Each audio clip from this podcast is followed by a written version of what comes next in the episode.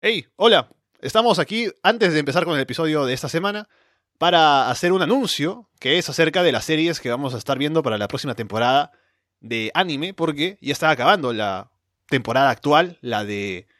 ¿Qué temporada es? Primavera, viene la del verano, así que vamos a estar viendo qué series vamos a comentar. Habíamos dicho que iban a ser cuatro, dos elegidas por mí, dos elegidas por Alberto, y Alberto está aquí. Alberto, ¿qué tal? ¿Qué tal chicos? Pues este, justo ahora con Ari vamos a ver acerca de las de animes que vamos a ver este, este verano, de los nuevos que se aproximan. Ujú. Cada uno va a elegir dos y vamos a estar hablando sobre eso en este rápido momento antes de empezar con el podcast. Eso, y dime, ¿fue difícil para ti elegir o, o tuvi- tuviste varias ahí de pronto candidatas o, o fue más Eh, sencillo? Sí, tuve varias candidatas, pero este, me sí elegí unas, unas tres Tenerlas ahí, por, si- por si acaso una y tú la eliges. Claro. Porque ahora estamos, yo, yo también voy a enterar porque no hemos hablado nada de cuáles son, así que sorpresa para ustedes y para mí también y para Alberto. Así que ahí está. Sí. A ver, ¿Empezamos? suéltame, suéltame la primera, la primera tuya. A ver, la primera mía es Fire Force. Eh, esta se va a estrenar el, el 6 del, de este mes que viene. Y eh, es un género de ciencia ficción. Es un shounen de acción. Eh, la trama, o sea, la elegí porque la trama es muy chévere. en la sinopsis, lo que, lo que se dice es que es un grupo de, de bomberos, ¿no? Que intenta investigar eh, por qué este, ocurren este, un- una, una clase de, sucesos o incendios fuera de lo común. Estos no son incendios provocados por, no sé, eh, gas o algo, o algo inflamable, sino son incendios provocados por combustión espontánea. Y es, eso es lo que me, me llamó más la atención. Y aparte porque va a haber un chico que con unos poderes especiales les va a ayudar a, se va a unir al cuerpo de bomberos para ver estas cosas, ¿no? Es como un, algo de detective, pero este, dentro del cuerpo, cuerpo de bomberos, ¿no? Sí. Entonces es esta que tú dices Fire Force, en japonés Enen no Shouboutai, como lo tengo acá. Así que yo también Sí. la tenía, la tenía como una de las posibles, así que me parece perfecto que la hayas elegido tú. Y como dices es el 5, así que será los viernes que se emite esta serie. Sí, está entre el 5 y el 6 por ahí, el, el- el estreno. Mm, Todavía no está confirmado en tal, pero sí, Sí, sí, por ahí. entre esos dos días. Exacto. Sí, yo también me parece interesante, creo que va a ser, va a dar para, para comentar tal vez un poco la intriga, ¿no? Que nos expliquen de qué viene todo este tema de, de la combustión. Así que interesante, interesante, me gusta. Sí, me interesó. A ver tú, suéltala. Ya, la que yo voy a poner acá es Arifureta Shokuyoi de Sekai Saikyo, que es un, es un isekai, o sea, un género de estos de traslado a otro mundo, ¿no? Claro, Y- fantasía, claro. Ajá. Y me llamó la atención porque, primero que el Isekai, yo no le he dado mucha atención a ese género, o en un momento estaba pensando que mejor no verlo, ¿no? Porque es como de lo más popular tal vez con eh, Sword Art Online, por ejemplo. Pero he visto unos muy buenos, como Re Zero, como recientemente el que está terminando justamente, y es el episodio de esta semana que está Teno Yusha. Así que me interesó más ver más Isekais y parece que este va a estar bueno. Además es del estudio eh, White Fox, que es el, precisamente el estudio que hace Recero, el estudio que hizo Steins Gate. Así que pienso que es uno bueno. El otro candidato que tenía en Isekai era uno que se llama Isekai Cheat Magician, pero me pareció un poco menos bueno en calidad de producción y eso, así que me decidí por este. Que también lo que tiene de, de peculiar es que, a diferencia de otros Isekai, no se traslada solo una persona, sino se traslada como un grupo de amigos de colegio. ¿No? Genial. Interesante, ¿eh? me parece muy interesante. Yo tenía también un Isekai por ahí, este, que es este eh, Naka no Hito Genome, que es muy buenazo. O sea, eh, he visto la, la sinopsis, he visto este, los trailers, muy buenazo. Trata de básicamente unos chicos que se inmiscuyen más en un, en un mundo irreal, en un videojuego. Sí. Ajá, en un mundo irreal de videojuegos. Es genial eso. Entonces, ¿vas a Eh, decir eh, ese o, o no? Este No. Na- Nakojito Es que no, que, no. eh, No, Ok. No, no, no. eh, me- porque este, me decidió por, por otro más, este, o sea, me gusta un poco más la historia, ¿no? Me decidí Solo uno- para uno terminar de de- decir, este que es el 30 de junio que empieza, o sea, domingo, para tenerlo ahí como una referencia de cuándo empieza esto. Bueno, dale. Ya, claro. Yo elegí uno hace- este, acerca de vikingos, que se llama Vinland Saga. Mm, Eh, es un género de acción, drama, aventura. Es muy bueno. Este, eh, trata de, este, de, de un bando de más o menos de, de vikingos que liderado, claro, por un por alguien fuerte, por un rey, digamos, que este va a dejar la potestad a su hijo, algo así, y este eh, tiene que enfrentarse con, con otros que también desean el poder y se, se, se desenvuelve más o menos así, ¿no? La, la trama. Y va, va teniendo una trama más de pelea, acción, lucha y este aventura, ¿no? Y es un poco, creo que la catalogaron un poco como sangrienta también. mm. Me gusta. No sé, Vinland no sé si la viste por ahí. Vi, sí, la vi, vi el tráiler, me pareció interesante. No la elegí como una de las que podía haber dicho, pero pienso que está bien. Es como una historia épica, ¿no? Un poco entreverada en, el, en cuanto a. Me imagino los personajes y las familias y la historia del pueblo, así que dará bastante Es que si para, cuenta, para meterse en esa historia, digo. Claro, es que si te das cuenta, este, en estos días, bueno, en, este- en estas este, series que están apareciendo ahora, ahora último fuera de los animes, está mucho la, la mitología y toda esa, toda esa onda. Y pues no, este, me, me atrajo y dije, pues no, esta, esta tiene que ser, porque supongo que te- debe tener un- una trama muy interesante y todo eso. Y sí, es, este, he visto este, buenos comentarios del, del manga y habrá que verla, ¿no? La Ok. serie. ¿Qué tal? Tenemos entonces de tu lado eh, Fire Force, yo puse Arifureta, tenemos Vinland Saga. Y ahora para la última, te cuento que estoy en un dilema porque no sé si decir la que ya mencionaste, que es... eh, ¿Dónde está? ¿Dónde está? Para tener el título. Nakanojito Genome o, Una canojita del nombre. o Doctor Stone. Estoy en ¿Mm? esa, en esa encrucijada, así que... Mira, este, yo te voy a recomendar, Ajá. no, una recomendación. La, la de Doctor Stone es la más esperada.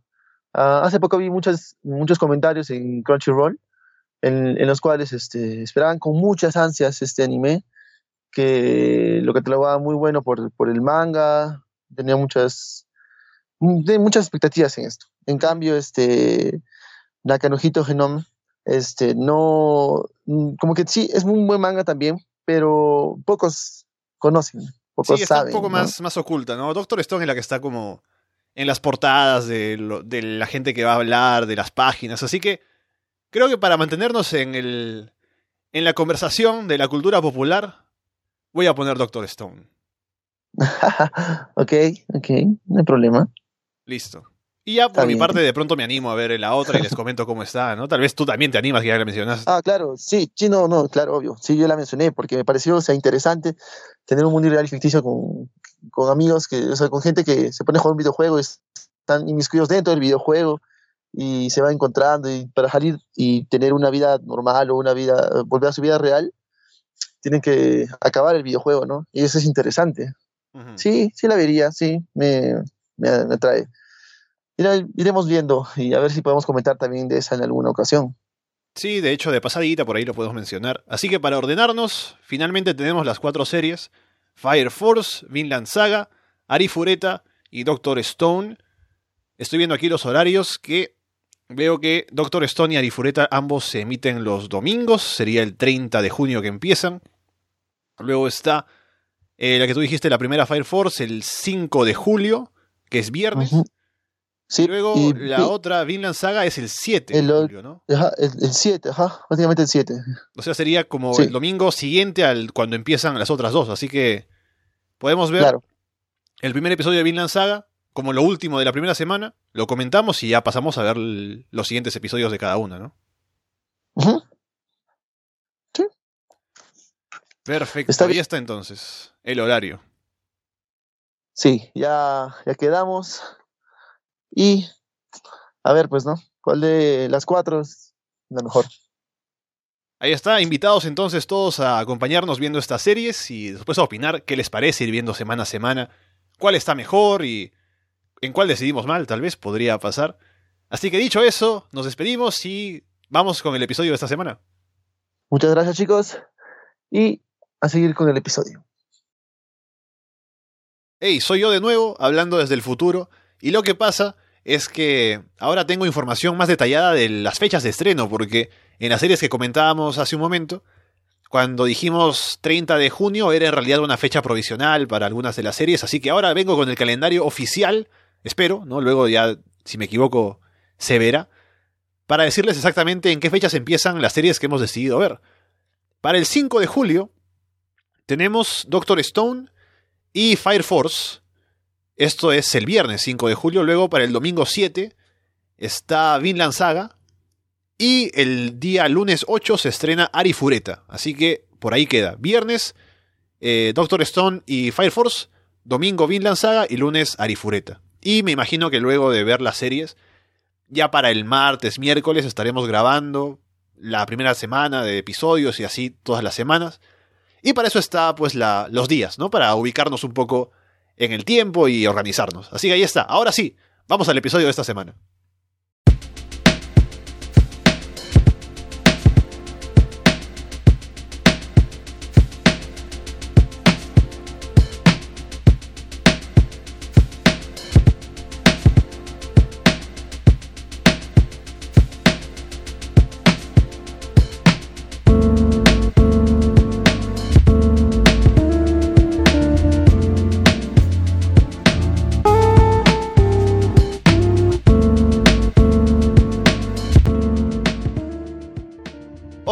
¿Cómo están? Bienvenidos a una nueva edición de Arras de Anime. Es el episodio número 3 del podcast. Gracias por darle botón de play a esa descarga, ya sea a través de Evox, de iTunes, de YouTube, de Spotify, o por seguirnos, por supuesto, en arrasdeanime.com. Les saluda Alessandro Leonardo, y es el final de la temporada de primavera, entramos al verano, ¿no? Esto en el hemisferio norte, aquí hace frío, yo estoy con, con la gripe, ¿no? Pero esto es importante para los animes porque se acaban algunas series y empiezan unas nuevas. Y algunas series que están terminando han sido bastante buenas. Yo he seguido unas cuantas. Y hay una que me ha gustado bastante y que es la que es tema del programa del día de hoy, que es Tate no Yusha no Nagriari, que en español sería algo así como el ascenso del héroe del escudo. Y vamos a hablar pues acerca de lo que ha sido esta serie, por qué nos gusta, porque tengo como invitado el día de hoy a Jordi Funk. Jordi, ¿qué tal? Hola Alessandro, gracias por invitarme, sobre todo para hablar de esta muy buena serie que a mí me ha agradado mucho, ha sido de mis favoritas de esta primera mitad del año. Eh, incluso en el podcast en el que yo estoy normalmente, que Hablemos de Animes, la hemos estado siguiendo capítulo por capítulo. Pero me parece que es una serie muy, muy buena y si podemos hablar de ella en este podcast también, en, en Arras de Anime, sería perfecto, dando un vistazo general lo que es la temporada y cuáles han sido nuestros momentos favoritos, que son bastantes. Sí, precisamente estábamos hablando contigo en ese otro podcast, eh, hablemos de animes, ¿no? Por cierto, un saludo para Alexander Peña, que lo he traicionado aquí haciendo mi propio programa. Y en esa conversación, en algún episodio que estábamos conversando al respecto de esta serie, recuerdo que me mencionaste que para ti era como el mejor Isekai que habías visto, ¿no? Así que se me ocurrió invitarte para decirte que estás equivocado. No, para, bueno, para hablar por qué, por qué te parece que es así. Y también porque a mí me parece que está, que está muy buena la serie también. Así que no, es una broma. No, no, no, voy no estoy aquí llamándote para, para decirte que no es así. Pero, eh, a ver, en ese caso, primero podemos partir del tema del Isekai, ¿no? Porque a lo mejor hay gente que nos escucha y que no, se, no sabe exactamente a qué se refiere este término o qué sería este género, tal vez, que ahora es bastante popular en el anime. Así que, ¿cómo podrías tú explicarle a alguien lo que es el Isekai? Um, el Isekai diría que tiene una premisa bastante simple, es que un personaje principal, que generalmente suele ser un, otaku o una persona que no sea muy buena con, con lo que es socializar, por algún otro motivo termina siendo transportado a otro mundo. Puede que sea un mundo de fantasía, eh, más o menos simple o con bastantes elementos de juego de rol, ese tipo de RPGs también hay, hay algunos que rompen la, la fórmula, como es el caso de Tanya de Evil, que es otra cosa, pero bueno, eso ya lo haremos después. Eh, y también tiene algunos ciertos eh, clichés o cosas que todos están utilizando, que los personajes principales siempre suelen ser eh, varones que están rodeados de, chicas. A lo largo de la temporada consiguen un montón, montón de chicas que siempre los están ahí eh, persiguiendo y uniéndose a su grupo. Suelen ser los más poderosos en este mundo. A veces entran a estos mundos con habilidades ridículamente poderosas y se convierten así en los héroes que siempre han querido ser, pero en el mundo real no lo han podido conseguir. Y la idea más o menos en la base de estas series es el escapismo, ¿no? El hecho de que son mundos basados normalmente en videojuegos o en mundos de fantasía que tienen ciertas características. Y entonces cuando llegan a ese mundo, pues al escapar de la vida real, que como ya dices en la mayoría de casos son gente que no tiene mucha vida social ni algo por el estilo, entonces llegan a este otro mundo, hacen una vida por ahí, tienen poderes, ¿no? Entonces es más o menos esa la idea. Y entonces, teniendo eso como base, ¿De qué manera dirías que Tate no es un poco diferente o puede destacar utilizando tal vez esos recursos, un poco no cayendo en los clichés en todo caso, ¿no? Y ahora, en un primer momento, hablemos sin spoilers, que luego ya marcaremos una pauta para decir, bueno, ya, aquí está la recomendación y ahora sí hablemos de todo. Eh, diría que Yusha tiene buen desarrollo en el personaje principal, porque generalmente en el Isekai el personaje principal no es tan interesante, es más que nada una hoja en blanco en el que el espectador del anime se va a proyectar y va a pensar, sí, yo soy igual a él y por eso puedo lograr las mismas cosas. Eh, Tate Yusha empieza con una premisa que es un héroe que llega a este mundo, pero no va a ser el héroe tan, tan famoso y tan fuerte. Va a recibir un arma que parece bastante inútil al principio y que encima va a sufrir una, especie de traición, lo van a acusar de un crimen que no comete y va a terminar en el fondo y más, más que ser el héroe del gran mundo va a terminar peleando por sobrevivir. Esa me parece que es la primera premisa y la primera cosa que lo, lo separa de otros tipos de Isekai. Luego agregan diferentes cosas que, que sería un poco spoilearles, pero tiene muy buenas relaciones con cierto personaje que se convierte más o menos en su guía o, más o menos en su roca de, apoyo para que el personaje principal no sea completamente un, villano o no se tire al abandono. Sí, a mí me gusta eso también. Me parece que lo, que lo hace distinto es la relación que el personaje tiene con, con el mundo. Porque a diferencia de en otras series, que es un poco más el hecho de que, ah, mira qué bonito el mundo en el que estoy, ¿no? Y le da campo para desenvolverse porque ahora está en ese mundo de fantasía y esto como que eh, está el tema de la fantasía como algo atractivo, como algo que al personaje pues le gusta experimentar fuera de su mundo real del que proviene. En este caso este mundo, si bien aparece así al principio, luego hay esta sensación de que le están haciendo o que están siendo injustos con él y eso hace que pues afronte ese problema al principio y se mantenga durante buena parte de la serie. Así que yo diría que para recomendársela a alguien que no la ha visto, yo creo que tendría que olvidarse ese que tiene los prejuicios de cómo son los isekais. Olvidarse tal vez de que va a ser siguiendo ciertas pautas. Sí tiene ciertos elementos que claro se repiten porque son parte del género. Pero yo diría que si, si se acerca a esta serie va a tener algo que le va a hablar un poco de problemas tal vez de, de relaciones sociales incluso, de organizaciones sociales. Estamos hablando de una monarquía y cómo se dirige de cierta manera, cómo un personaje pues e, es de cierta manera discriminado también y cómo reacciona ante eso, así que creo que da para mucho y por eso si le tengo que recomendar a alguien que la vea, creo que se va a, se va a encontrar con algo que le va a dar más de lo que esperaría a simple vista. Sí, incluso ya si lo sacas un poco de lo que es el género Isekai y lo metes en, una categoría más general de fantasía, incluso el héroe del escudo tiene ciertos momentos en que hace algunas cosas no muy comunes en, fantasía y que le dan cierto toquecito único. Eh, porque digamos, la fantasía también ha, llegado a tener muchos clichés, muchas cosas repetidas, que siempre parece la misma historia de, de un héroe que va a hacer las mismas cosas y no te presentan tan bien el mundo, hay ciertos aspectos que simplemente no vemos. Acá en Tateno yo había encontrado dos puntos eh, más que nada que, lo separan es eh, eh, que el héroe en cierto momento no pasa a tener estas aventuras donde simplemente se va a derrotar monstruos o no sé, algún calabozo, algún tipo de cosa, sino que se dedica a otras cosas que te enriquecen el mundo y también en cierto momento te habla un poco más del concepto del héroe, el concepto de cuáles son las acciones del héroe y cuál es la que la gente ve y cómo tal vez en ciertos momentos esas acciones en realidad causan más problemas que beneficios. Y eso me parece que es otra de las cosas que lo separa de, de este tipo de, historias de fantasía y de Isekai. De acuerdo, entonces creo que aquí podemos marcar esta pausa para decirles que ahí está nuestra recomendación. Es una muy buena serie, por eso la estamos comentando, así que pueden animarse a verla. Son 25, 25 episodios, sí, 25 episodios. El primero dura 40 minutos, el doble de un episodio normal. Solo como detalle para que lo tengan en cuenta. Así que recomendado que la vean. Y bueno, a partir de ahora, pues quédense bajo su propio riesgo para comerse los spoilers. Ahí está la advertencia. Ahora, Jordi, el momento importante, lo que todo el mundo quiere saber. ¿Se besaron o no se besaron en el último episodio, Raftalia y eh, Naofumi? Diera la impresión, diera mucho, mucho la impresión por cómo te lo está poniendo eh, la serie, cómo te ponen, cómo te pintan la escena y encima que los dos después cuando llegan los demás están como un poco sonrojados.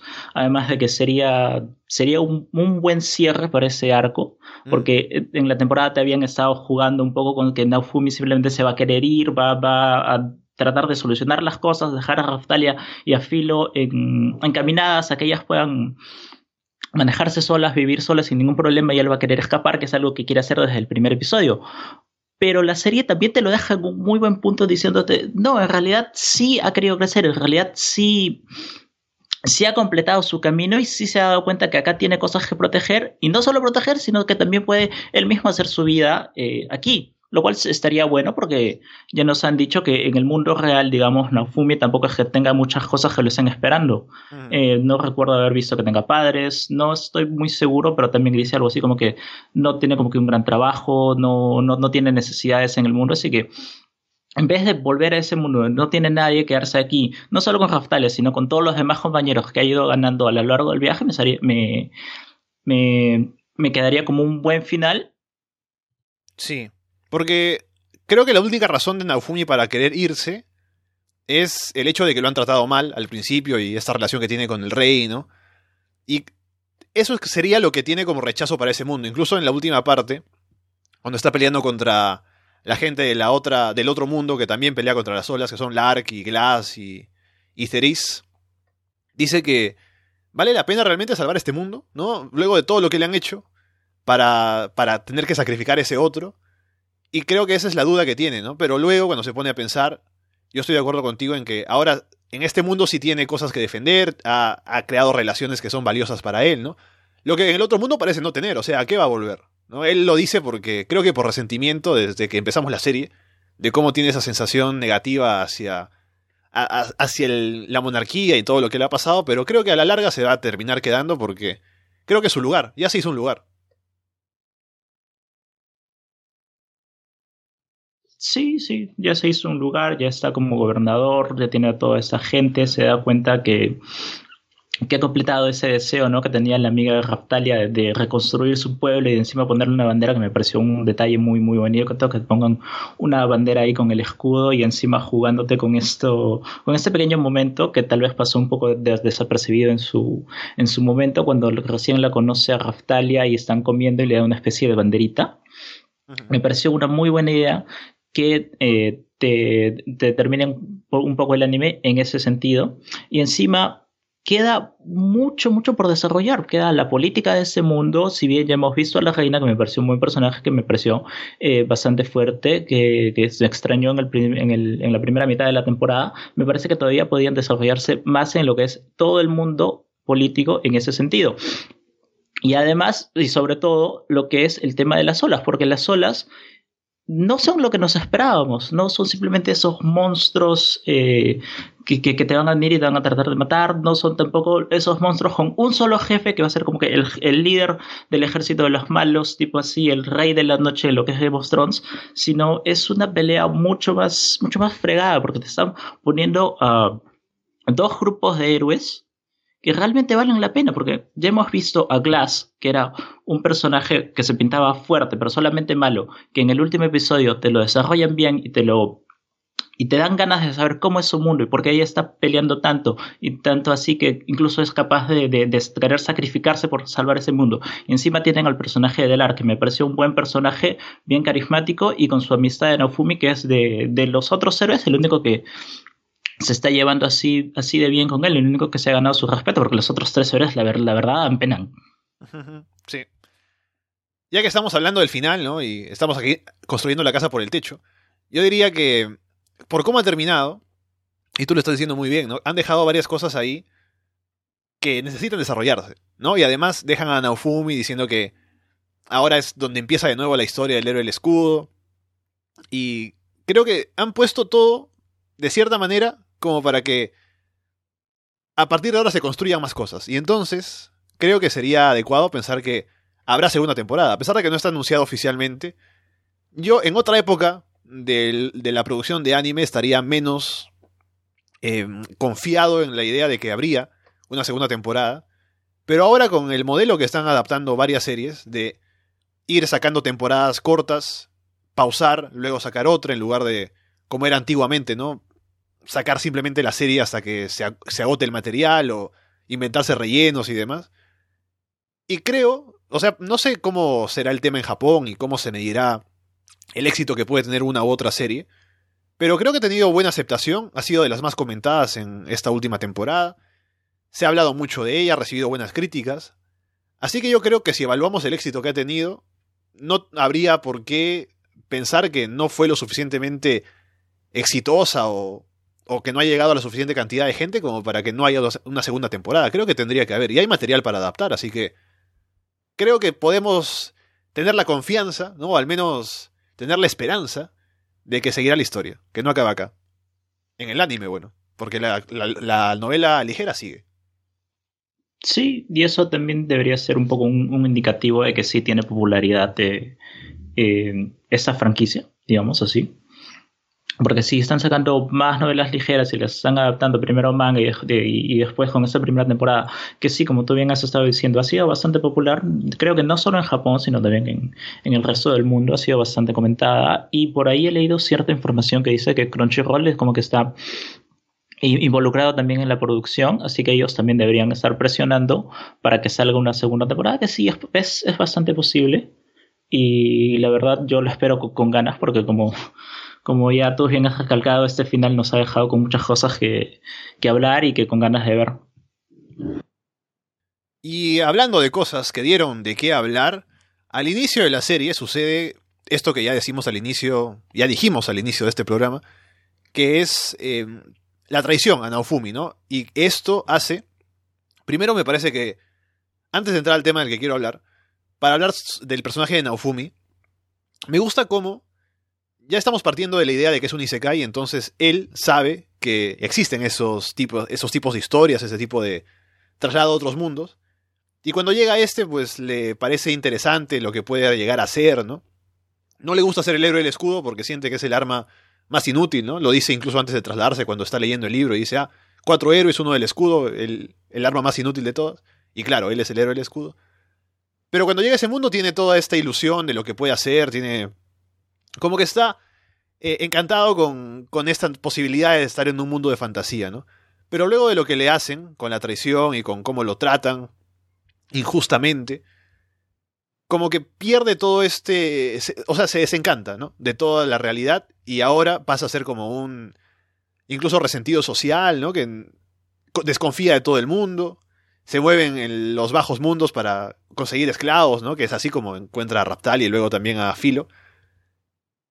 Y me gusta porque eso lo hace madurar, ¿no? Y esa es la diferencia que llega a crear él como personaje frente a los demás héroes que no tienen este choque y siguen siendo súper inocentes, siguen pensando que se la creen, ¿no? Que son los héroes y por eso no llegan a crecer como crece Naofumi y por eso Naofumi es mucho más poderoso cuando llega al final de la serie que todos los demás.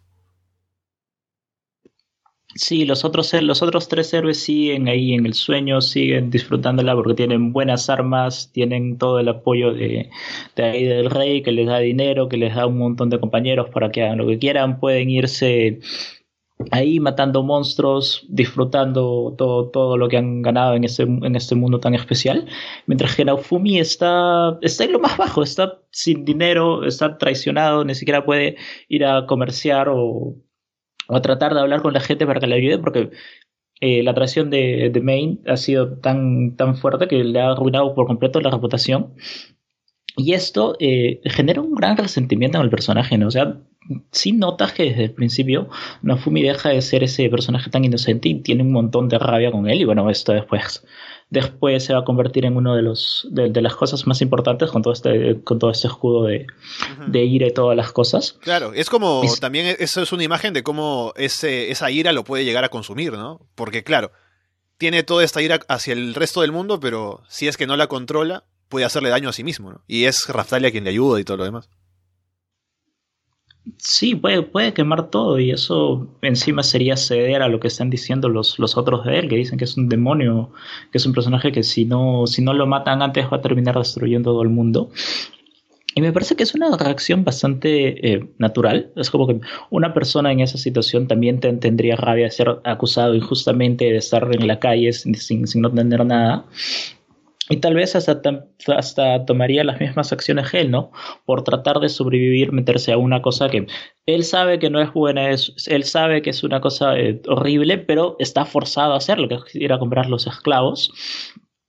Pero al ver ahí a Raftalia, es como que eh, en cierto momento eh, retorna su, su, humanidad, ¿no? Ella hace que, que no lo pierda completamente, que no ceda ante esa ira y ante esa, toda esa cólera que, que amenaza con quemar el mundo. Y a lo que quería llegar con esta mención a la primera parte, al primer episodio, que es donde sucede toda esta traición y todo el cambio para Naofumi, es que hubo cierta polémica, no sé si en Japón, creo que en Japón no hubo, pero sí vi comentarios en Occidente, ¿no? en Estados Unidos, etcétera, de gente que, o de grupos, no sé cómo decirlo, de gente en general, que tuvo algún reparo con esta, e, este argumento de una mujer que dice haber sido violada cuando no es verdad y eso lo llevan al tema de que, ah, mira, que van a decir que las violaciones son a veces, eh, se, se le inventan, ¿no?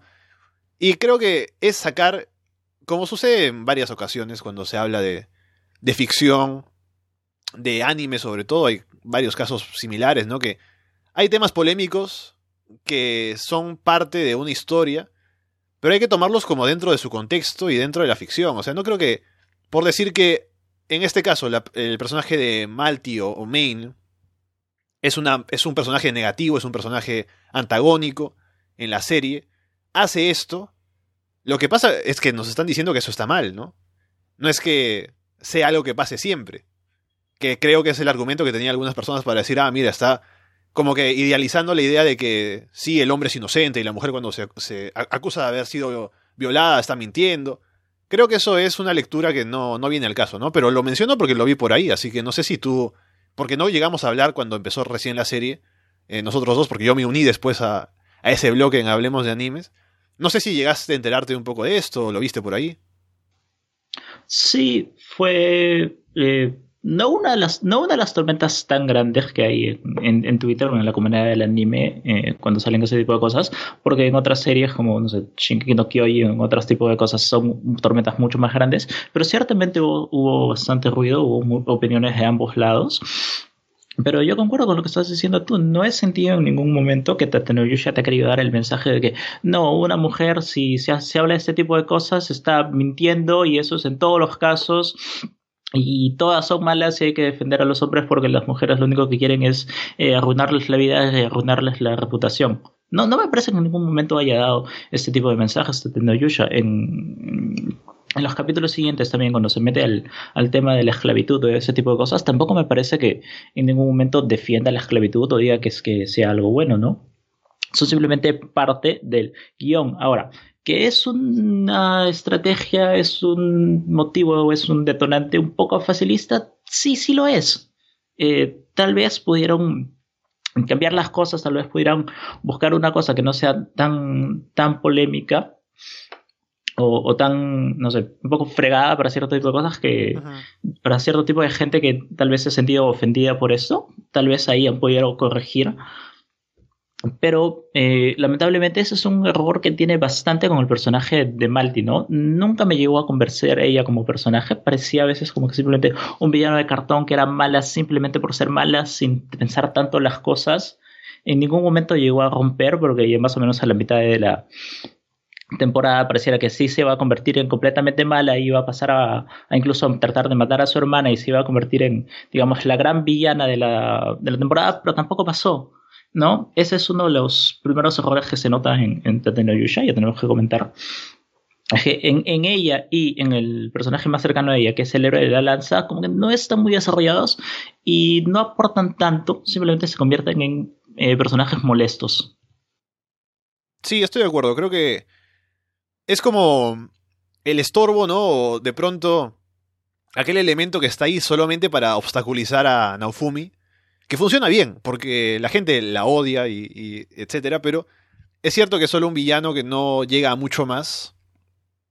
Pero este, este punto de partida creo que marca la pauta de lo que va a hacer ella, ¿no? En todo momento, ir en contra del héroe del escudo, acusarlo falsamente, hacer que los demás además le crean, porque ella es la princesa. Así que le hacen caso a ella y incluso se inventa cosas como que, ah, mira, el control mental sobre sus compañeros, ¿no? Entonces, eh, lo que sí también me parece que es verdad es que el héroe de la lanza y los demás héroes, pero el héroe de la lanza sobre todo, me parece que el mayor defecto que tienen es el hecho de no aprender de sus errores o no aprender de lo que les van presentando en el mundo porque ya se han enfrentado a un caso cuando llega el punto de incluso cuando pelean juntos contra el pontífice, ¿no? Luego de que ya vengan a Ufumi con otros ojos porque ya se enteran de que él ha sido inocente todo el tiempo. Igual, aún así, luego de todo esto, después siguen viéndolo con recelo, siguen no queriendo colaborar con él, pensando que ha hecho trampa y qué sé yo. Y eso creo que me parece algo que no está bien porque debería haber una evolución. Hasta cierto punto, al menos en los personajes, pero no, no se ve, ¿no? No sé si más adelante lleguemos a ver algo de eso, pero vemos incluso como el héroe del arco vota a una de sus compañeras porque sí. Y eso también es un defecto que no se llegó a explorar más ese tema, pero veo que no hay mucho más de en cuanto a evolución para los otros personajes y eso podría trabajarse mejor, tal vez. Sí, los, los otros personajes eh, están muy mal desarrollados, como simplemente no importaran. Simplemente por eso que el héroe de la lanza es eh, molestoso, siempre le va a ir en contra de, de Naofumi, es un poco tonto y por eso también va, va, a aceptar lo que le diga la princesa. Y los otros dos nunca me parece que, que llegue a tener mucho peso en la trama. Eh, por algún momento parecía que el héroe de la espada como que algo podía eh, destacar por no creerse eh, totalmente los, los, rumores que le decían sobre Naofumi, pero tampoco llega a pasar. Ahora, lo que sí debemos decir es que este contraste la serie me parece que sí lo sabe aprovechar. ¿Por qué? Porque te muestra mucho a estos héroes que no sirven para nada y los pone en, en contraste directo con lo que es Naofumi, que él mismo a su grupo, para empezar, lo trata muy bien, lo trata mejor que como los demás héroes tratan a sus grupos. Esto le lleva a trabajar, a llevarse mejor con ellas, a trabajar mejor con ellas, a coordinar estrategias, a coordinar ataques, a coordinar todo ese tipo de cosas, mientras que los otros no lo hacen. Y esto hace que ya cuando llega la batalla del pontífice, Naofumi esté mejor preparado para, para, enfrentarlo. No solo con su grupo, sino cuando ya se unen los cuatro héroes, él logra más o menos liderarlo. Lo mismo pasa en las olas. En las olas, sobre todo en la segunda ola, que es cuando ya, ya, ya los otros seres héroes no cuentan con la ventaja de, que su arma es súper poderosa, ahí los tres héroes son borrados, ni bien aparece Glass. Naofumi es el único que puede pelear y, y logra, no digamos ganar, pero sobrevivir. ¿No? Y ese es un, cambio importante. Y en la tercera ola, que me parece que, también fue un movimiento genial, te introducen ese personaje Lark. Como ya estuve diciendo antes, es un personaje que se gana como que un poco el cariño de, la gente, porque sí me parece un personaje bastante carismático, se gana el respeto de, de Naofumi. Por fin Naofumi siente que puede tener un amigo o un compañero, incluso llega, me parece en algún momento decir, habría que invitarlo al, al grupo para que se nos una, porque sería una muy buena edición para combatir las olas. Incluso hay un momento en el que luego de que se han ido a juntos ahí a pelear para ganar eh, puntos de experiencia, al siguiente día le dice, ¿qué tal si vamos otra vez? ¿no? Y eh, ahí es cuando Lark no acepta porque ya se, da cuenta de que realmente es el héroe del escudo. Y Raftalia le dice, ah, mira, qué raro que le pidas a alguien que nos acompañe, tú que no quieres a nadie, ¿no? Sí, porque, o sea, no sé si te pasó, pero yo vi a Lark y dije, este debería ser un héroe, este es mejor héroe que los otros tres, este sirve más, apoya más, eh, se lleva mejor con Ofumi y no hace las tonterías que hacen los demás, ¿por qué no fue este uno de los héroes? Y, la... y unos capítulos después, o un capítulo después, te sale con ese tremendo golpe de que es un enemigo de Naofumi, ahora va a tener que, luchar con él o tener que en algún momento derrotarlo, si es que no sea matarlo y, y no sé, te fastidia bastante. Es más, en esa última parte, cuando están peleando ya, te humanizan a Glass, un poco te presentan que ellos están en una situación similar a la de Naofumi, pero en otro mundo. Yo lo que pensaba era, ¿y no pueden conversar? O sea, tienen que estar forzados a pelear y, matarse para que desaparezca la ola, no hay otra forma. Me imagino que al final habrá, ¿no? Porque si los personajes nos presentan, nos los presentan de esta manera, tan cercanos, tan empáticos, tendrá que haber una solución en la que no tienen que matarse necesariamente, ¿no? Pero por el momento sí están en esa situación de tener que estar enfrentados. Y al final, Glass, Lark y Teris sí son héroes, ¿no? Creo que incluso, aunque en esto no se dice directamente, solo por las armas que utilizan podría decir que Lark es el héroe de la guadaña, Glass es la heroína del, de los... ¿Cómo se llama esto? Lo, lo ah. Los cristales... Para, hacerte viento a la, a la cara. ok. Ah, ya, los abanicos. Eso, la heroína de los abanicos, creo. Y Teris sería la heroína de las joyas, ¿no? Supongo. Y creo que sí se podría. Me imagino que esto se podrá confirmar después, o tal vez estoy equivocado, pero. Creo que sí, sí es así, porque han sido igual, al parecer convocados desde otro mundo, también están en su Isekai, y están luchando contra las olas igual que Nofumi y los demás. Sí, es más, me parece, no, no estoy completamente seguro, me parece, pero me parece que Glass también tiene una especie de como que cristales, una especie de media bolita ahí en sus, en sus abanicos, si tú le miras, y miras el, escudo de Naofumi, también tiene en el centro una especie de, de ahí de, cristal, ¿no? Es como que los identifica que son armas más poderosas que las demás y son esos héroes legendarios que encima ahora van a tener que, que pelear. Ahora, ojalá que se cumpla lo que tú estás diciendo, que, que, en cierto momento podrían conversar y tratar de arreglar las cosas, porque yo no quiero que se sacrifiquen ninguno de los dos mundos. Yo, yo veo a los personajes de Tatenoyusha y a pesar de que estén los otros tres héroes, y quiero que sigan vivos. Si veo a los otros que, que recién han aparecido y no han tenido tal vez eh, tanto tiempo, pero también quiero que sigan vivos. Me parece que son personajes interesantes, me parece que son personajes buenos. Eh, y nos da encima la posibilidad de explorar sus mundos, que ya hemos tenido un, breve vistazo a ellos y también me parecen interesantes. Sí, y directamente en esa última parte, como ya decías, incluso la reina, ¿no? Y los, incluso Glass y Larg dice, bueno, con, con Naofumi nomás vamos a pelear, porque los demás están ahí de adorno, ¿no? Así que me imagino también, o tal vez, no sé, ya veremos, pero si va a continuar la serie, si continúa en la, novela ligera, si no se pone a leer, a lo mejor si llega un punto en el que maduran, mejoran, ya son útiles, ¿no? Ya pueden acompañar a Naofumi en la pelea. Porque Naofumi también, ahora que, a pesar de todo esto, a pesar de la simpatía que puede sentir por Lark, por Glass, parte de su preparación en este, en este pueblo que tiene ahora, ahora que es gobernador, está entrenando a gente para que lo ayuden con las olas. O sea, sí está pensando todavía en pelear directamente contra ellos, así que em, más allá del ejército que él pueda llegar a formar, habrá que ver qué papel terminan cumpliendo los otros héroes también, si es que finalmente consiguen superarse, consiguen madurar, ¿no? Consiguen desahuevarse y ayudar a Naofumi.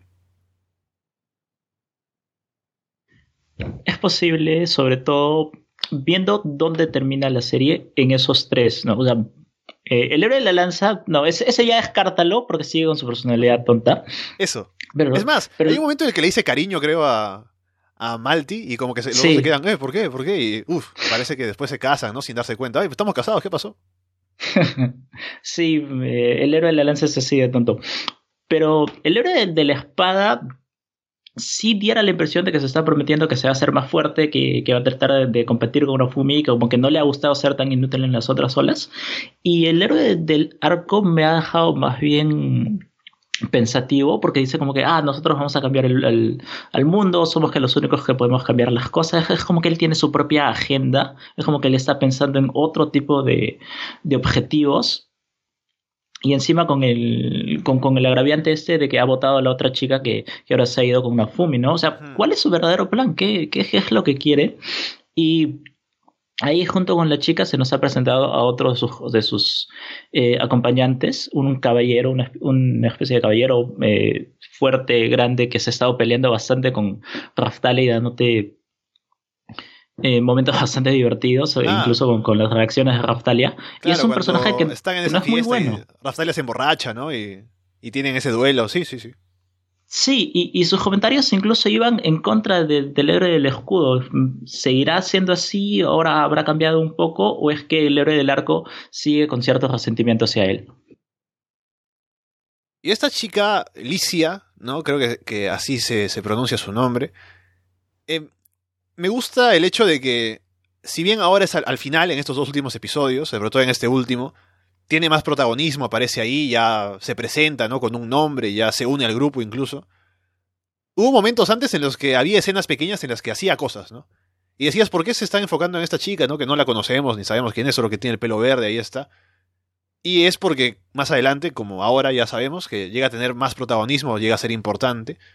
Pero según he visto, comentarios de gente que ha leído el manga, ha, leído la, la novela ligera, no les ha gustado cómo han abreviado mucho esta presentación de Alicia o esta forma en la que se une al grupo, porque, según ellos, cuando Naofumi se entera de cómo la votaron, él se ve reflejado en, en el caso de Alicia, ¿no? Porque a ella la acusan injustamente, la tratan mal, ¿no? Entonces él es cuando le da un flashback así de Vietnam, ¿no? Y recuerda cómo a él también lo discriminaron, una cosa así.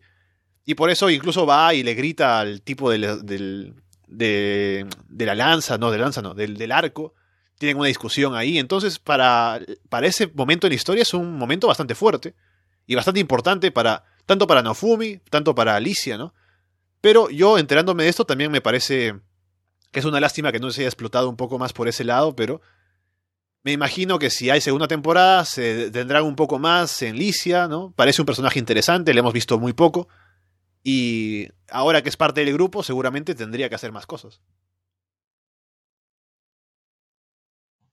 Sí, e-, ese personaje ha sido introducido como que a cuentagotas, porque primero nos dan una pequeña escena donde ella simplemente estaba por ahí pasando y después ya tenía un poco de diálogo, después ya hacía cosas.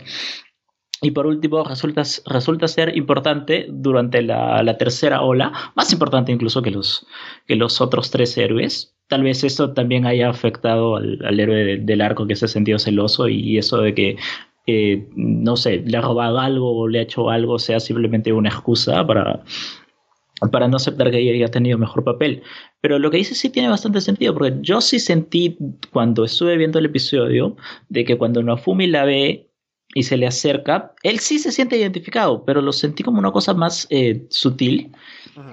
Como que simplemente estaban diciendo ya, el personaje sí un poco superó su, su trama y ahora sí se ve reflejado, pero en vez de, de, tener este rechazo, él se siente empático eh, y la quiere apoyar, sobre todo ahora que, que puede, y me, me, pareció que estaba bien porque no te ocupaba tampoco tanto espacio. No era como estás haciendo un súper así flashback que, que, que, de pronto te, te, quitaba todo el tiempo y para resumirte lo que había pasado y todos sus sentimientos que en realidad ya habíamos visto en, en los episodios anteriores. Así que de, de, ese lado yo no me quejo. Lo que me estás diciendo tú que después tiene una, una pelea con el héroe del arco me parece una muy buena idea. Espero que como estás diciendo tú lo adapten en la segunda temporada porque sería, podría ser un punto importante me gusta ahora con lo que ha dejado planteado esta primera temporada, vamos a decirle así, ¿no? que no sea la única, de Tate no Yusha. Me gusta que el mundo que nos han presentado, no hemos visto solo una parte, ¿no? Hemos visto un mapa que presenta otras áreas, no hemos ido a todas. Y además nos plantean que hay cosas que tienen que pasar todavía con el tiempo, ¿no? Por ejemplo, el, esta idea de que Filo es la próxima reina de los Fitolial, ¿no? Y por el momento está siendo criada por el héroe del escudo, pero tendrá que más adelante asumir su posición. Eso da para pensar en lo que podría venir más adelante. Raftalia también, eh, ella ya tuvo un arco completo, tal vez, en volver a su pueblo, recuperar a sus amigos que estaban esclavizados, ¿no? Salvar a uno, a, uno de ellos. Así que para ella no es que quede tanto por hacer, pero de todas maneras, creo que su relación con Naofumi y cómo evoluciona esta relación es lo importante para ella. Eh, Melty tal vez puede ser el hecho de que va a ser la heredera al trono. Así que como, lo que quiero decir es que han planteado varias cosas que dan para pensar en lo que vendrá después y por eso siento que al haber visto esta primera temporada con cierto desarrollo en algunas áreas, siento que aún nos tienen preparado más desarrollo para más adelante, así que eso me deja pensando en lo que podrá venir después en otra segunda temporada, en la que se vayan a venir. Y creo que hay mucho para sacarle jugo, y como yo no sigo la novela ligera, no estoy enterado de tal vez por dónde va la historia, qué cosas hacen, en qué se detienen, en qué no. Pero ya que la historia continúa, me gustaría ver más, porque con lo que he visto me ha gustado y siento que hay espacio para hacer cosas, con todos los personajes. Sí, incluso lo de Raftalia me sorprendió eh, bastante que le den este como que segundo desarrollo. Porque ella, eh, yo, yo, pensé que simplemente lo iban a dejar en cómo conocía al héroe del escudo y cómo superaba su, su trauma este que tenía a, a pelear y encontraba su objetivo ya, digamos, en general, eh, el objetivo de su vida era más o menos impedir que otra gente también muera a, causa de las, horas, de las olas, que otros niños pierdan a sus padres y queden huérfanos eh, a raíz de esto, como le pasó a ella. Yo pensé que, bueno, ya ese va a ser más o menos su, su objetivo, a ser más o menos su arco, que ya está bastante completo y bueno, de nuevo, los prejuicios de, que esta serie sea un Isekai me, me, hicieron pensar, esto lo van a dejar acá y no se van a enfocar tanto más en su pasado, porque no, no me parecía que había más cosas por contar. Sin embargo, ya cuando empieza justo la, la, segunda mitad del anime, más o menos en el capítulo 13, 12 o, o 14, te salen con esa otra historia que también me pareció bonita, de de su amiga de infancia, todo lo que ellas sufrieron, un poco tratar de hacer de que Raftalia eh, se vengue o dé justicia a, su pueblo que ha sido completamente discriminado y ha sido abusado por este otro noble que, que también lo, lo, matan. No fue Raftalia la, que lo hizo, pero igual él termina recibiendo su merecido. Y te hace crecer a un personaje otra vez, ¿no?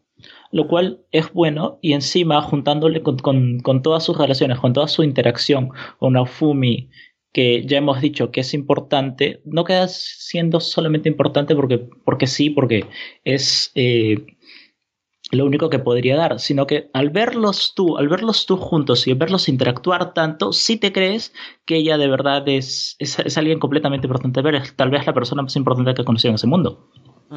Sí, totalmente de acuerdo. Y lo que me gustó fue que a Raftalia la conocimos siendo esclava y Naofumi la salva, ¿no? Y le ayuda y hace que pueda madurar ella.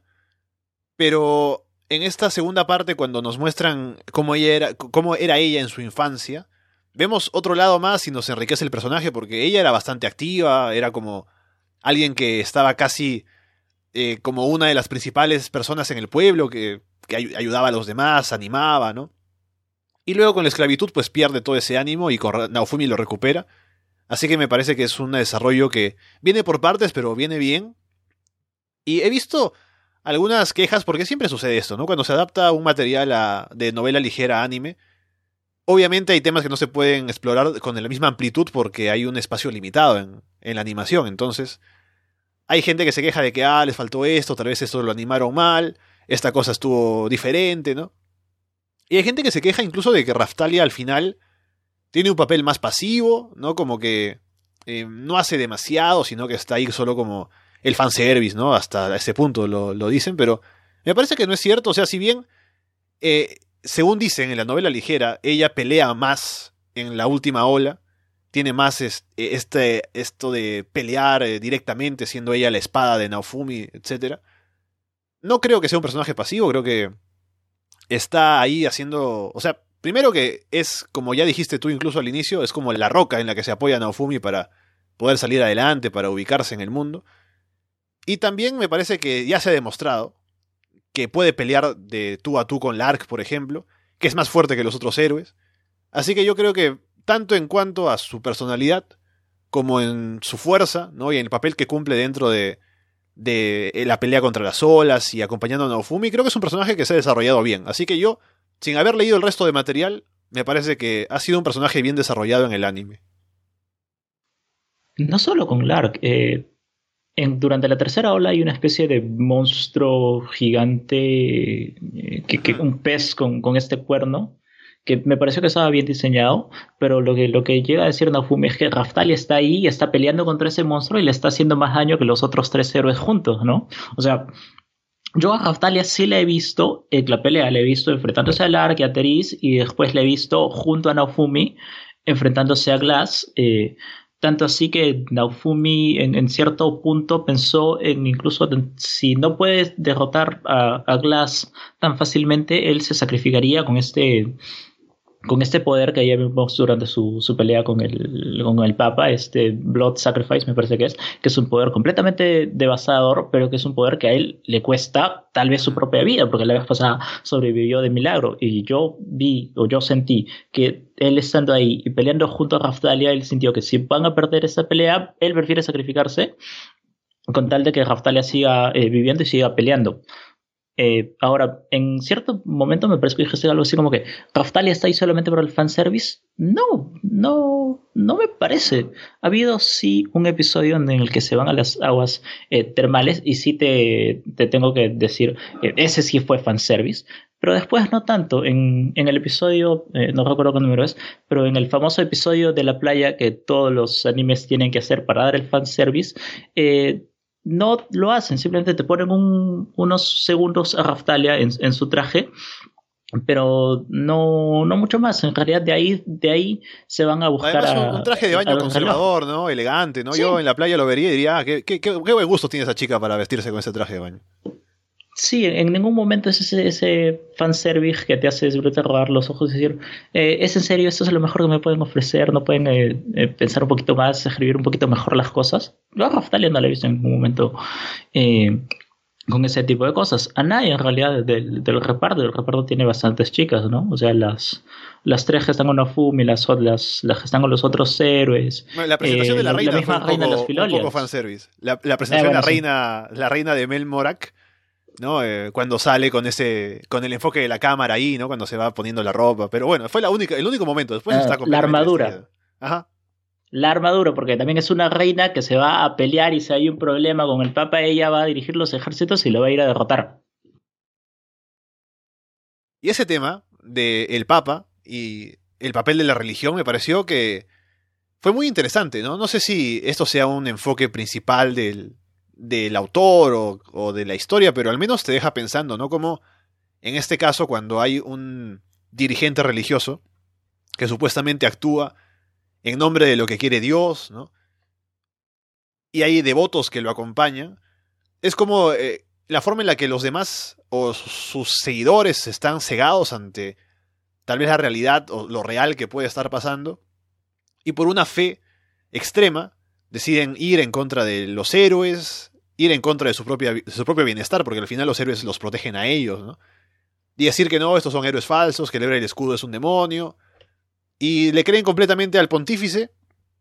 Y el pontífice utiliza todo esto, la influencia que tiene y la cantidad de seguidores que tiene para hacer lo que le da la gana, tener influencias dentro del gobierno. Así que la religión ahí como forma de dinámica social forma de, control social también, me parece que tiene un papel interesante, al menos como para plantearse como problema, ¿no? No, es, necesariamente esto no quiere decir, así como el tema de la violación, que la religión es mala, que la religión impone cosas, ¿no? Y se mete en todo lugar y que fuera esto la Edad Media, ¿no? En este caso sí hay una edad medieval, más o menos, en, el, en la forma en la que se desarrolla el mundo representado en Tate no pero solo lo menciono porque me pareció interesante al menos ver cómo este personaje, que es además uno de los enemigos principales de toda esta primera temporada, tiene toda esta influencia y tiene todo este significado detrás. honestamente, sobre el Papa tengo una pequeña queja y es que me, me dio la impresión que le faltó una escena. O sea, ya lo hemos, ya lo habíamos visto en la primera mitad en, en el duelo que tienen el héroe del escudo y el héroe de la lanza. Después, en cierto, en cierto momento, cuando Nofumi tiene que ir ahí a buscar eh, agua sagrada, me parece, porque con, el escudo de Leira le había hecho daño a, Raftalia. La tercera vez que, que, lo vemos ya es cuando, cuando se revela completamente como villano. A mí me parece que ahí le faltó una escena. Deben ponerte en algún momento simplemente como que planeando o diciendo, ah, ya las cosas las voy a hacer yo, tengo que hacer eh, yo ahora el movimiento. Sobre todo siendo el causante, porque después te lo revelan, de las desgracias de Naofumi, porque él está como que conectado a la conexión y él está como que dándole información o dándole ideas a, a, Malti para que ella sea la que, la que dé la cara y acuse a Naofumi, por, por lo menos me dio esa impresión. Así que esa es mi queja sobre el, sobre el Papa. le faltó una escena así con, con los lentes brillándose, como si fuera Gendo Ikari, ¿no? Sí, Sí, sí, sí. Me, me, parece que, aunque sea unos segundos, no pido gran cosa, que le ahí diciendo que ah, voy, ahora tengo que ser yo el que hacer las cosas, hubiera quedado mejor, por lo menos para mí hubiera quedado mejor. No sé si tú o los demás tendrán eh, esta misma queja. Pero después, sí, porque mira, me yo, entendí, bien. yo entendí cuál era el sentido y al final de dónde venía su influencia, ¿no? Y que él estuvo detrás de todo. Pero es cierto que desde de estar en un papel pasivo al activo es como un salto muy, muy brusco.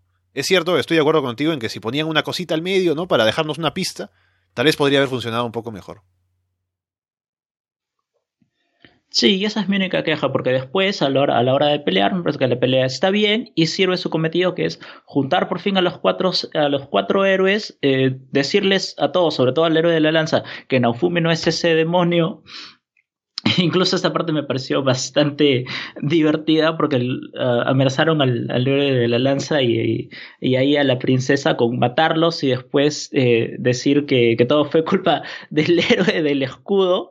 Y ellos se sorprenden y se escandalizan y no, ¿cómo es posible? ¿Cómo nos van a hacer esto? ¿Qué, qué villanos? Y yo digo, han estado haciendo exactamente lo mismo durante toda la temporada y ahora se vienen a asombrar.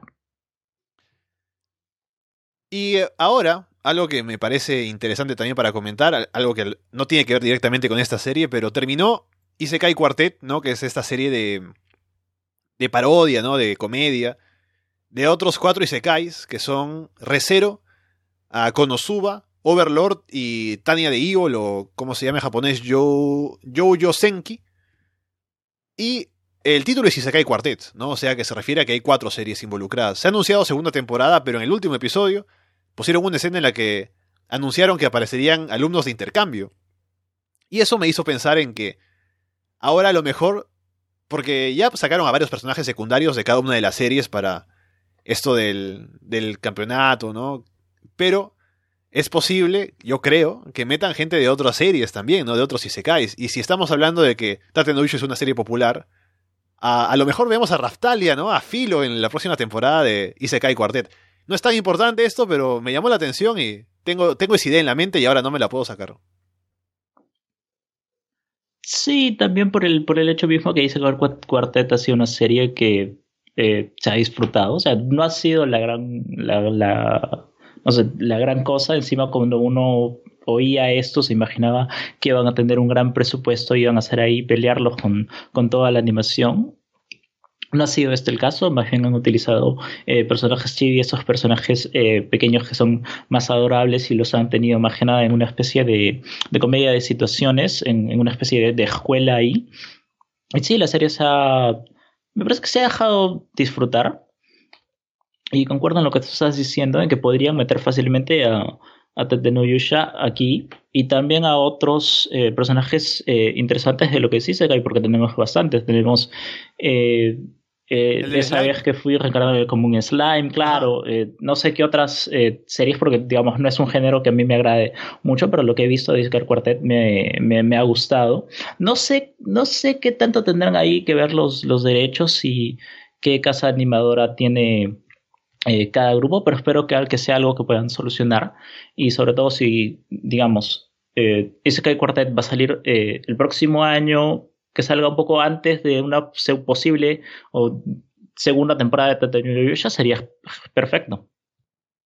Sí, justamente hace unas cuantas semanas, cuando hablábamos ahí en, en, el otro programa, veíamos una lista de los Isekai más populares en Japón y salían varios de los que hemos mencionado, salían otros que no, como por ejemplo en otro mundo con mi smartphone, ¿no? Cosas así. Pero estos están ahí arriba, así que eh, ya estando con esa popularidad supuestamente, podrían ser los candidatos para entrar ahí, así que es interesante al menos como, como una... algo que podría pasar. Veremos si esto sucede. ¿no?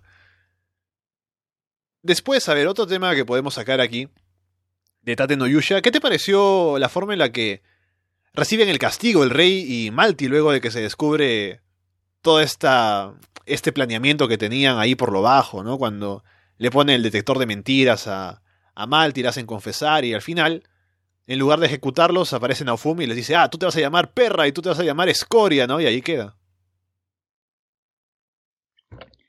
Eh, ahí entendí la idea, entendí lo que quería hacer la serie, que la, la, serie quería decirte que sí, Naofumi ha progresado, incluso puede tratar de ser un poco misericordioso con, con, los personajes que tantos problemas le han dado, pero sin llegar a perdonarlos completamente. O sea, como que tratar de darles un cierto castigo que sí se merecen por lo que han hecho. Ahora, yo a mí personalmente no me ha gustado. Me parece que ha sido otra vez más que no toman las mejores decisiones con esos dos personajes.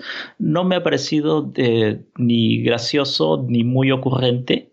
La, verdad, no sé si será porque no me agrada el, el, tipo de humor al que, el que pareciera que están apuntando o porque realmente eh, sea como que un error de la serie. O sea, a mí eso no me ha gustado. No sé si tú tienes una opinión diferente. No, yo lo vi y... O sea, lo entendí como que ya.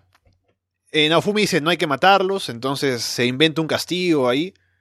Porque también la reina misma decía que... O sea, estaba dudando para, para matarlos porque claramente su esposa, su esposo, su hija y ella incluso decía, si no, si no intervenía Naofumi, creo que luego ella iba a ofrecerse a hacer algo para evitarles el castigo y más bien a sacrificarse ella, ¿no? Algo por el estilo. Pero esta resolución, me parece que, igual que tú, no siento que haya sido gracioso.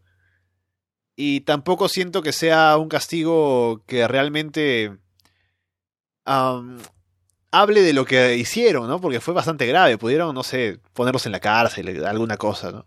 Porque, porque ahora Malti está como si nada, claro, con ese nombre que supuestamente es como humillante, ¿no? Pero no siento que sea algo que haya dado resolución a todo el problema, que es un problema grande, que es el que tiene la primera parte de la serie. Y es solo como una forma de salir del paso, me parece. Y por eso no, no me gustó tanto.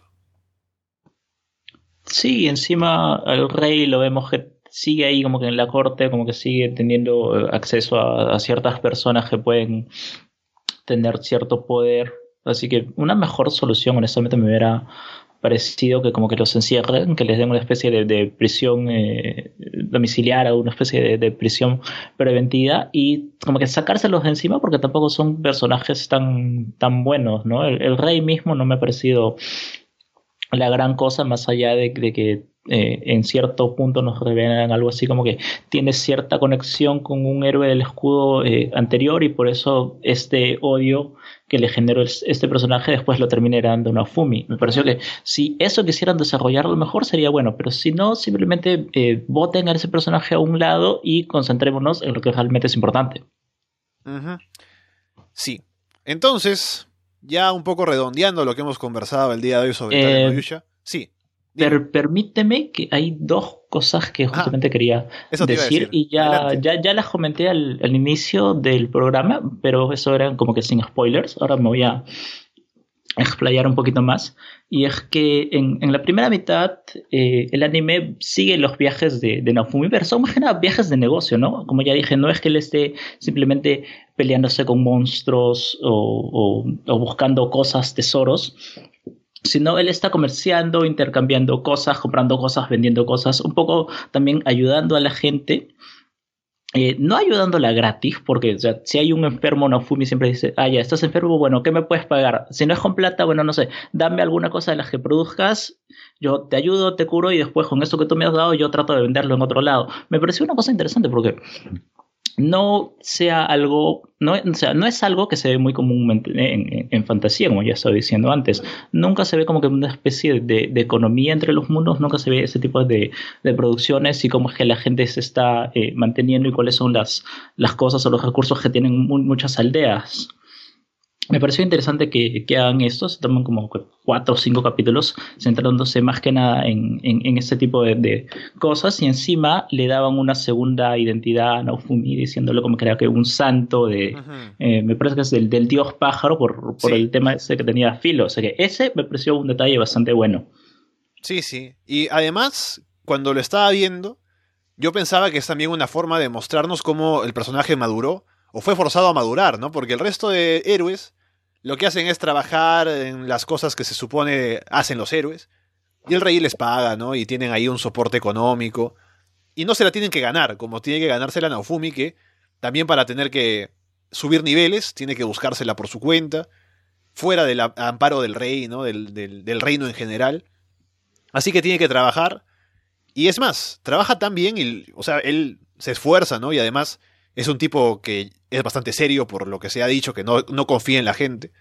Entonces sí, habla siempre como para hacer negocios, para que le paguen. Y llega a tener una buena cantidad de dinero al punto de que cuando va a querer subir de nivel en este lugar donde se sube, se cambia de clase, ¿no? Se, se sube de clase, una cosa así. Le dicen, ah, quiere subir, pero como no quieren que lo haga, le dice, ah, pero tienes que pagar tal cantidad, ¿no? Y dice, ah, bueno, sí, aquí está, porque ha trabajado y tiene el dinero. Entonces puede pagar a pesar de que es un precio injusto, altísimo, que es más para decirle que no lo haga. Él lo puede pagar porque tiene ese dinero, ¿no? Que no esperaría a nadie que lo tenga. Así que eso habla de cómo él se la tiene que ganar por su cuenta y ahí está, una muestra, ¿no? Y ya que mencionas lo que hacen los héroes, ¿qué es lo que hacen los héroes? O sea, grandes hazañas.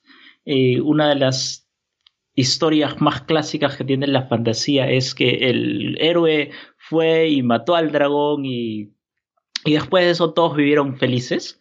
Y casualmente el héroe del escudo te mete esa historia, te dice que el héroe de la espada fue y mató a un dragón, pero eso no lo vemos. Lo que vemos en realidad es que una vez que ese dragón murió, su cadáver se quedó ahí, se pudrió, eh, infectó toda la zona, infectó un pueblo, la gente casi se muere y es el héroe del escudo el que llega ahí y tiene que limpiar ese desastre y encima es un punto importante porque como que le da una especie de, de, poder. Pero no es el único problema, porque después tiene que ir a solucionar lo que pasa con el héroe de la lanza y después tiene que solucionar lo que hace el héroe del arco, que el héroe del arco empieza, empieza una especie de, de, rebelión ahí, se rebela contra un rey. Pero en realidad hay un montón de, de, desplazados que son con los que se encuentran a Fumi. Y de nuevo, es una cosa que ninguna serie de fantasía, o, o muy pocas, te van a tratar es muy fácil simplemente decir, ah, sí, el héroe fue, los rescató y vivieron todos felices. Y acá eh, no Yusha se da el trabajo de decirte, hay problemas en lo que vas a hacer. O sea, no puedes ir tú simplemente así de fácil y decir, yo lo soluciono todo porque soy el héroe sin pensar las cosas, sin pensar que puedes tener muchas consecuencias negativas después de eso. Sí. Y además como Naofumi es el encargado de ir y decirle a los héroes que mira, tú hiciste esto con el dragón y lo que ocasionó, tú tranquilamente lo mataste y te fuiste, pero eso trajo enfermedad, trajo problemas. Igual luego cuando el héroe de la, del arco como que eh, organiza o colabora en una revolución para liberar un pueblo, una cosa por el estilo. Luego resulta que mató básicamente el sistema económico, no hay soporte para este nuevo pueblo que se ha establecido. Y él dijo, bueno, ya cumplí con mi papel de ser el que encabeza la revolución, ayudar, ¿no? Y se va.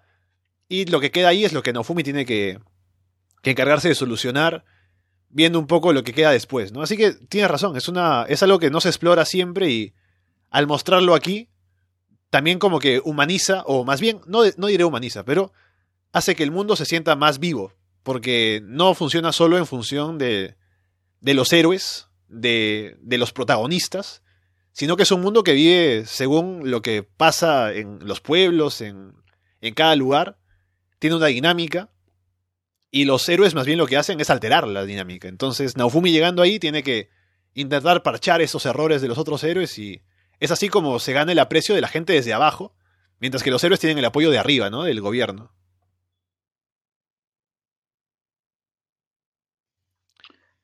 Sí, pues sí, encaja bastante con, con esto que planteó Tetsuya desde el principio, que Nafumi de verdad está en lo más bajo y es ahí que él tiene que ir subiendo, subiendo y arreglando las cosas.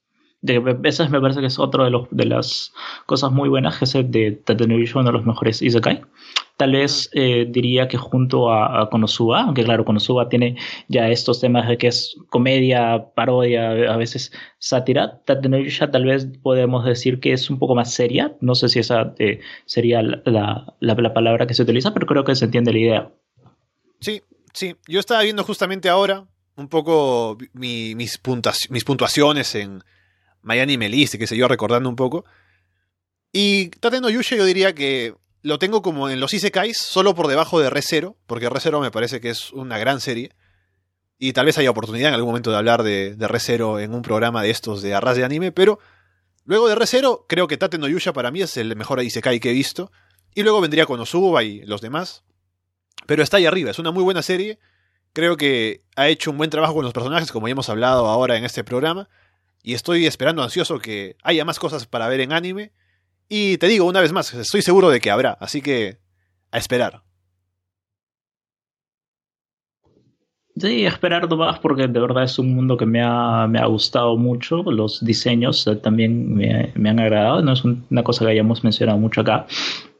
Pero están chéveres, son buenos diseños, encima con, con los muchos escudos que tiene Nofumi, porque ese es eh, otro tema importante que el siempre va, va, cambiando de escudos y me parece que es como que siempre ha sabido sacar eh, escudos chéveres y ha podido hacer que las peleas sean bastante dinámicas, ¿no? Tiene este poder que me agrada muchísimo, que es prisión de escudos, es como que saca un montón de escudos y capturan a un a un objetivo y en la serie lo hemos visto que a veces lo utiliza para, para capturar a sus enemigos, pero a veces lo utiliza él mismo para rodearse de escudos y defenderse eh, también tiene otras, otro tipo de, de, armas como escudo de aire y después el escudo que es soga y el escudo que es no sé qué.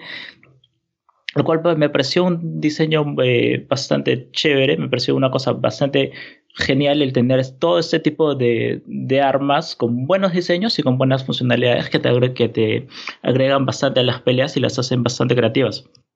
Y algo de lo que hemos hablado, imagínate, llevamos más de una hora de programa de Tate no el escudo que al principio Naofumi dice que es un arma que claramente está en desventaja con las demás, pero se ve como al él tener que buscarse la vida, ¿no? Tener que él mejorar por su cuenta, descubre cómo funciona el escudo y es un arma súper útil, muy eh, versátil para diferentes situaciones, al punto de que los demás dicen, oh, está haciendo trampa con ese escudo, el escudo es overpowered, ¿no? Pero en realidad es porque él se esforzaba en aprender cómo utilizarlo y termina siendo un una gran arma, ¿no? Más allá de lo que uno se podría imaginar a priori. Así que el escudo da para mucho juego, mucho más de lo que uno pensaría, y lo utiliza muy bien. Y hasta ahora incluso podemos decir que tiene funcionalidades que no hemos descubierto y que podrían aparecer de un momento a otro, porque el, escudo da para mucho por cómo funciona. Sí, hay un escudo que yo me quedé con ganas de ver, que es cuando derrotan al, a este tiranosaurio que, que aparece y Nofumi consigue, eh, digamos, no sé, eh, escanearlo, o sea, eh, hacer que el escudo como que capte su material. Me hubiera gustado ver ese, ese tipo de escudo, porque después hemos visto otros escudos, como el escudo que, que utiliza eh, al final en la pelea con Glass, que es el escudo del devorador de almas, que parece una cara me pareció un muy buen escudo, como tú estás diciendo, es un arma que, es un arma que termina siendo muy, muy versátil, que encima le da como que envidia a los, a los otros, pero hemos visto y de muy buena manera cómo Nofumi ha tenido que trabajar y trabajar y trabajar para sacarlo, y no simplemente ha sido una cosa que se le han entregado a él y ya lo vuelve el, el tipo más poderoso de toda la serie, que, que, es común, ya hemos visto en los otros tres, en el género de Isekai. De nuevo, otro, otro trope que un poco que, que, se, va, que se viene abajo. Ahí está entonces Tate no Yusha, hemos hablado de varias cosas de la serie. Y antes de despedirnos, Jordi, no sé si quieres compartir algún, algún lugar donde te pueda ubicar la gente, o si no, también dejar por ahí algún anime que recomiendes, tal vez tu anime favorito, alguna cosa para la gente que se anime a ver. Eh, a mí me pueden encontrar eh, principalmente en el podcast que es Hablemos de Anime. Se lo encuentran en iBooks y en Spotify. Estamos comentando eh, más que nada las series que están saliendo capítulo por capítulo. Estamos comentando cosas como Shingeki no Kyojin que está por terminar. Estamos comentando JoJo's Bizarre Adventure y estamos comentando una serie que les quiero recomendar que es Kimetsu no Yaiba.